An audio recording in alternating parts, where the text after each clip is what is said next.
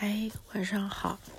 今天给大家分享的书是阿兰·德波顿的《艺术的慰藉》。那我最开始知道阿兰·德波顿是看了他一本书，叫《身身份的焦虑》吧，大概是这个名字。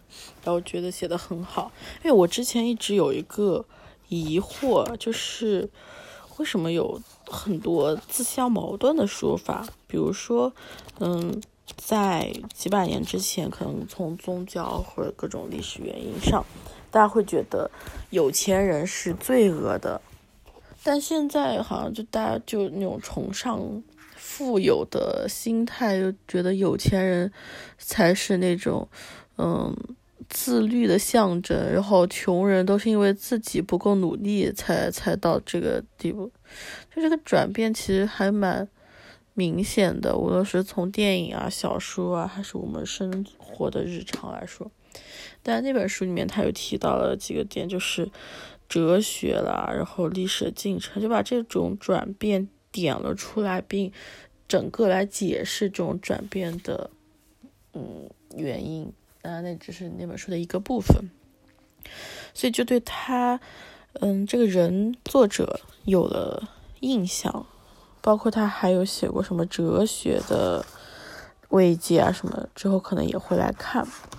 那这一本书，它首先就很精美，然后它是全彩页的，然后目录也是一个彩色的，有方法论、爱、自然、金钱、政治这几个关键词。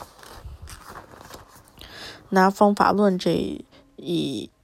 章节就会讲到什么艺术的七项功能啊，艺术的重点在于什么叫好的艺术作品，我们应该创造创作什么样的艺术作品，艺术品应该怎样买卖，我们应该怎样研究艺术，艺术品应该怎么展示。那艺术的七项功能呢？有记忆、希望、哀愁、重获平衡、自我认识、成长、欣赏。那我看到哀愁那里呢，突然就有一点点戳被戳到，因为可能 我自己现在心情就比较哀愁，因为我已经加班到第三，已经连续三天加班到十一点多了，就整个人很情绪情绪和状态都挺不好的。那我们就来看一看为什么艺术的作用，其中一个叫哀愁吧。在艺术的种种用途里，其中一项出人意料的重要功能，就是教导我们以更成功的方式承受苦难。看看查理德·塞拉的《费兰费尔南多·卢卢索阿》这件作品，鼓励我们深刻亲近哀愁。社会中表面上的谈话通常都显得欢愉而乐观。只要向别人诚坦诚自己遭受的问题，他们通常就会立刻帮我们找出解决方法，并且为我们指向比较光明的道路。不过，塞拉的作品却不否认我们的烦扰，也不告诫我们应该振奋心绪。这件作品告诉我们，哀愁就写在人生的合约里。这件作品的庞大尺寸以及有如纪念碑一般的性质，宣告了哀愁的常态。正如敦特拉法尔加广场中央的纳尔逊纪念柱认定我们会承认海军英勇行为的合理性。萨拉的瑟拉的费尔南多·鲁佩尔。这件作品的名称取自的对于哀愁有深刻了解的葡萄牙诗人。啊，苦咸的大海，你所含的盐分有多少来自葡萄牙的泪水？也深信我们会对这种最为阴郁庄严的情绪在人生中所占有的正当地位产生肯定和认同。与其独自怀抱着这样的情绪。这件作品宣称，这种情绪是人生中普遍存在的核心特征。最重要的是，塞拉的作品以充满尊严的方式呈现哀愁。这件作品不赘述细节，不分析苦难的任何特定起因，而是将悲伤呈现为一种宏伟而无处不在的情感。这件成作品等于是对着我们说：你如果感到悲伤，其实是参与了一种珍贵的体验。这座纪念碑就是为了颂扬这种体验而伫立。你的失落与失望，你的希望所遭到的挫败，以及你对自己的不足所感到的哀伤，让你得以跻身这个严肃的群体。切勿漠视或抛弃你的哀伤。我们可以把许多艺术成就视为艺术家升华哀愁的结果，而观众在欣赏作品的过程中也会经历同样的体验。升华一词源自化学，指的是固体物质没有经过液化而直接转化为气体的过程。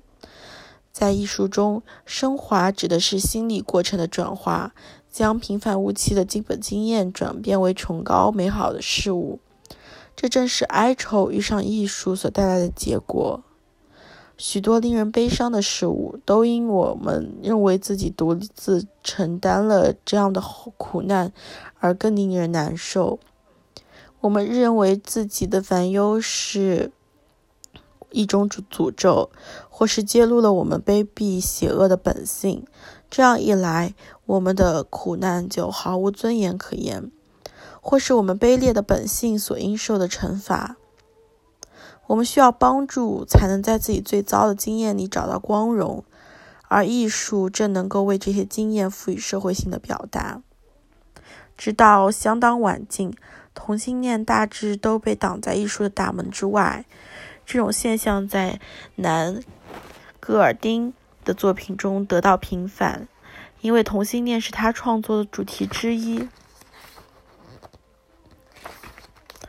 戈尔丁的作品对于其描绘作对象的人生充满了大量的关注，尽管我们一开始不会注意到，但他拍摄一个年轻人照镜子的照片，经过仔细观察之后，我们才意识到她是一名同性恋少女。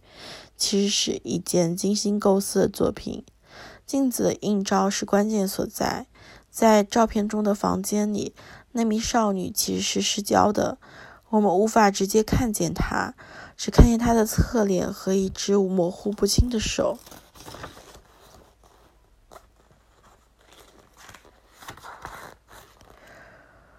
照片的强调重点在于她刚刚使用过的化妆品。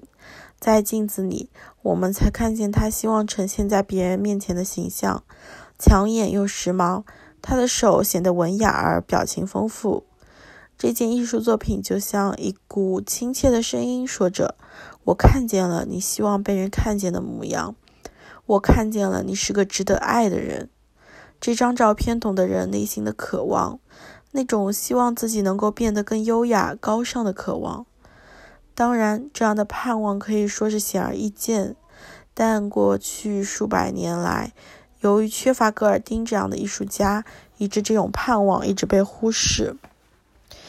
艺术可以提供一个宏大而严肃的观点，让我们检视自身处境中的辛苦艰难。这点在新浪漫主义的壮丽作品中尤其如此，也就是那些描绘星辰、海洋、宏伟的山谷或大陆裂谷的艺术作品。这些作品让我们意识到自己的微不足道，激起一股令人有愉快的惊恐。让我们解释理解到人类面临的灾难，相较于永恒之道是多么琐碎渺小，从而使我们能够平心接受每个人在人生中都不免遭遇的那些无法理解的悲剧。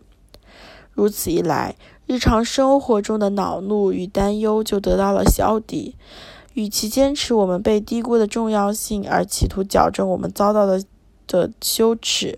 我们可以借着艺术作品的帮助而致力于理解，进而欣赏我们实质上的微不足道。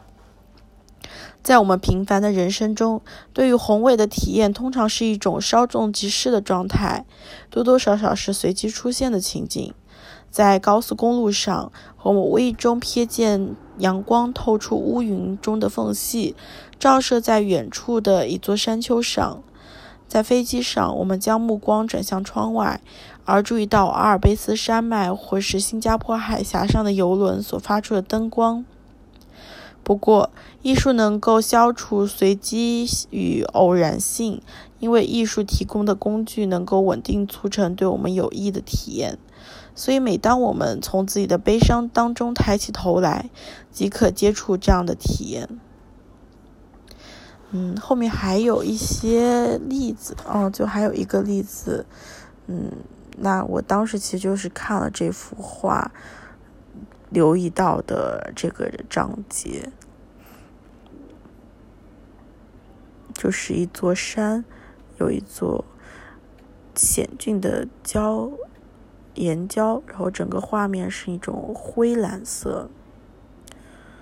嗯，好，那今天的阅那个朗读就到这里，